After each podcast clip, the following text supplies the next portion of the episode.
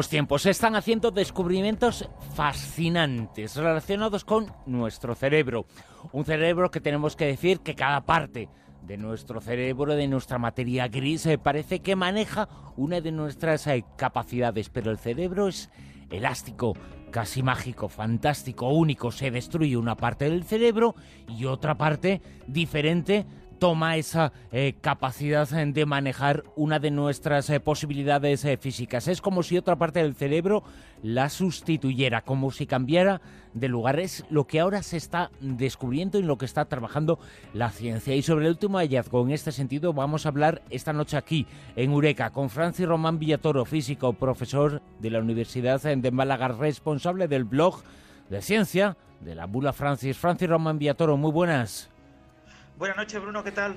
Como decía, de las diferentes eh, funciones eh, del cerebro están repartidas entre los eh, dos hemisferios. Por ejemplo, cuando hablamos, hablamos precisamente el habla está relacionada y se encuentra en el hemisferio izquierdo, mientras que, por ejemplo, el reconocimiento de caras está en el derecho. Ahora, neurocirujanos españoles están haciendo más hallazgos en ese sentido. Hallazgos que pueden tener muchísimas aplicaciones en el futuro. ¿Qué es lo que se ha descubierto? Bien, el doctor Juan Antonio Barcia, jefe del Servicio de Neurocirugía del Hospital Clínico de San Carlos de Madrid, y su equipo han logrado algo que a muchos nos parecía imposible. Ha logrado trasladar, mover funciones del cerebro de una región a otra con objeto de operar tumores en el cerebro que habitualmente no son operables porque afectan a áreas fundamentales de funciones básicas del cerebro que se llaman funciones elocuentes estas zonas del cerebro son responsables, por ejemplo, del habla o de los movimientos motores, mover las manos o las piernas. Cuando el tumor está en estas zonas, no se puede extirpar de forma completa porque dejaría al paciente en una situación muy mala al quitarle estas funciones básicas muy necesarias en su vida diaria. El doctor Barcia y su equipo han aprovechado la llamada plasticidad cerebral, la capacidad del cerebro para reducir los efectos de daños y lesiones gracias a cambios en su estructura y en sus funciones. Esta capacidad es mucho más manifiesta cuando las lesiones ocurren en la época prenatal, neonatal o en la niñez. En la edad adulta el cerebro tiene menos plasticidad neuronal, pero el doctor Barcia y su equipo han desarrollado un método que permite acelerar el proceso, logrando que las funciones de un área elocuente emigren, se muevan a otro lugar del cerebro, incluso que cambien de un hemisferio al otro hemisferio. De esta manera pueden extirpar un tumor al paciente sin que sus funciones básicas se vean afectadas. La primicia mundial de esta noticia la ha dado un colega, eh, eh, Antonio Martínez Ron, periodista, responsable de la sección Ciencia y más del programa Te doy mi palabra de Onda Cero, que presenta Isabel Gemio. En mi opinión, esa es una de las grandes noticias de la ciencia española y creo que esta sección también teníamos que tratarla. Desde luego que sí, es un eh, gran avance, una gran exclusiva, un gran descubrimiento que da un paso más allá de lo que comentaba al comienzo, porque cada parte de nuestro cerebro, decía yo, parece manejar una de esas eh, funciones, a veces se destruye uno, otra parte del cerebro eh, parece sustituirla. Aquí el paso se da antes, se cambia eh, científicamente las operaciones, la función, y se opera antes el cerebro para poder cambiar la función y después el mal, lo que afecta al paciente. ¿Cómo se consigue esto? Sí, muchas de las funciones que tenemos en el cerebro están en una región del cerebro desde el punto de vista genético. Genéticamente aparecen en esa región del cerebro y no en otra. Por eso todos compartimos el mismo mapa de funciones, más o menos, eh, en nuestro cerebro, en la, corteza cerebral. La plasticidad cerebral es una cosa que ocurre en los primeros meses de vida y que ya se conocía desde la época de Santiago Ramón y Cajal. Cuando un niño recién nacido, un niño pequeño, sufre una lesión en cierta parte de su cerebro, esta se reorganiza, se modifica, se activan regiones sanas que logran suplir las funciones de la región dañada. Las regiones están genéticamente determinadas para cierta función, pero la gran plasticidad del cerebro permite cambiarlas de lugar e incluso sin afectar significativamente la capacidad cognitiva, por ejemplo, en niños. Ahora mismo, en la actualidad, los fundamentos neurobiológicos de los mecanismos de esta neuroplasticidad todavía no se conocen en detalle. Se sabe que es clave la asociación cortical, el hecho de que todas las áreas del cerebro están conectadas entre sí, algunas directamente, otras indirectamente a través de las llamadas áreas de asociación. Incluso los dos hemisferios están conectados entre sí a través de las fibras interhemisféricas. La plasticidad estable a largo plazo requiere que se reorganicen las funciones de la zona dañada del cerebro con la participación de las zonas vecinas o contralaterales que se encuentran en el otro hemisferio para suplir la función. Y hay que crear nuevas sinapsis, hay que eh, desarrollar y crecer dendritas que permiten recuperar la función de la región dañada. Esta plasticidad es mayor en los niños, pero también se da en los adultos. Y se sabe que influyen mucho los estímulos y el entrenamiento a la hora de favorecer la plasticidad cerebral. Gracias a ello, el doctor Barcia, del Hospital Clínico de San Carlos de Madrid, y su equipo han desarrollado un sistema de electroestimulación que acelera el proceso natural de la plasticidad cerebral en los enfermos con un tumor cerebral. Se realiza una primera operación quirúrgica que elimina parte del tumor y que instala una manta de electrodos.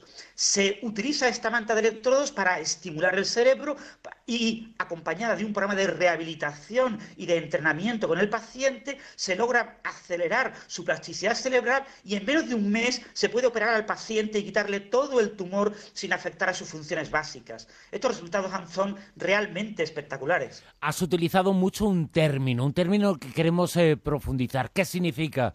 ¿Cómo funciona? ¿Qué es la plasticidad? La plasticidad cerebral es la capacidad que tiene eh, nuestro cerebro de, gracias a la conectividad entre ciertas regiones eh, del cerebro con otras regiones adyacentes, de trasladar ciertas funciones, de generar nuevas sinapsis, nuevas conexiones entre neuronas que permiten reemplazar una función que haya sido dañada.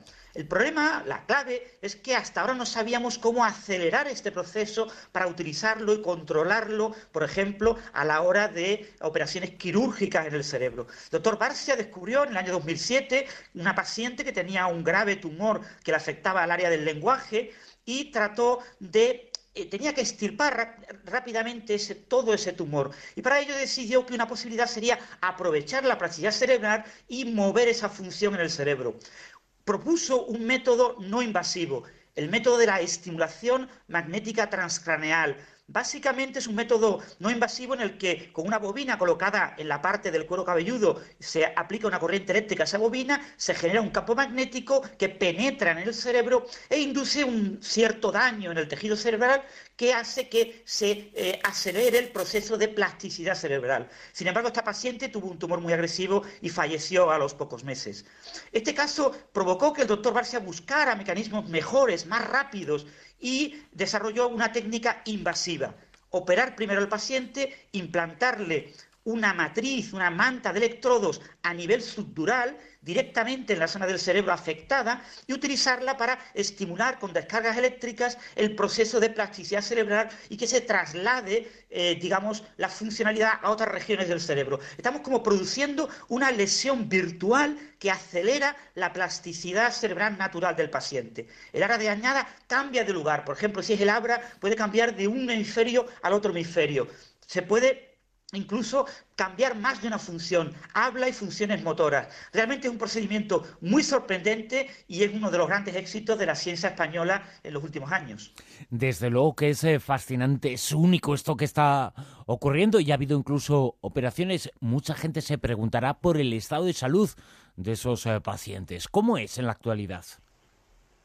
Bien, se han operado a cinco pacientes. Los resultados han sido bastante exitosos aunque uno de ellos eh, acabó eh, falleciendo porque el tumor progresó más rápido de lo esperado. Los otros cuatro pacientes a los que se les quitó prácticamente de forma completa el tumor han salvado su vida y están en un buen estado de salud. Realmente es sorprendente cómo el haber podido cambiar de sitio las funciones de su cerebro afectadas por el tumor ha permitido que sobrevivan mucho más tiempo y con muy pocos déficits funcionales. Eh, mi amigo, el periodista Antonio Martínez Roth, ha entrevistado a estos cuatro pacientes supervivientes, dos hombres y dos mujeres, y la, realmente la entrevista es sorprendente. Por ejemplo, un paciente de 43 años que tenía un tumor en las zonas motoras y del habla, ahora puede hablar y mover la mano con cierta libertad y con cierta tranquilidad. Le dice a Antonio que realmente la vida le ha dado una segunda oportunidad. Ha vuelto a vivir gracias al doctor Barcia. El caso, por ejemplo, de una mujer de 52 años que hablaba dos idiomas, rumano y español, que están en dos regiones adyacentes en su cerebro, y se ha habido que cambiar ambas regiones al otro hemisferio, se ha logrado con éxito, se la ha operado y ella mantiene su capacidad de hablar en esos dos idiomas. Realmente los testimonios de los pacientes son increíbles. Esto ha sido un avance revolucionario la posibilidad de cambiar funciones del cerebro de un lugar a otro tendrá muchísimas aplicaciones. Poder controlar la plasticidad cerebral era algo que parecía imposible y ahora parece una cosa que nos va a abrir muchas puertas a tratar muchas enfermedades, desde traumatismos, enfermedades neurodegenerativas asociadas a la edad, etcétera. Por supuesto, se requiere mucha investigación. Solo se han tratado cinco pacientes. Hay que mejorar la técnica de control, pero sin lugar a dudas, el trabajo del doctor Barcia y sus colegas es un buen ejemplo del gran nivel de la ciencia española y su trabajo realmente promete muchísimos futuros eurecas con exclamaciones y todo en mayúsculas, el Eureka de esta semana. Un gran avance, un gran descubrimiento, una gran eh, suerte de los investigadores eh, españoles eh, que están detrás de este trabajo, detrás de estas operaciones y un, como digo, un grandísimo avance que hemos contado aquí en esta sección, como siempre, con Francis Román Villatoro. Francis, muchas gracias. Un abrazo, Bruno.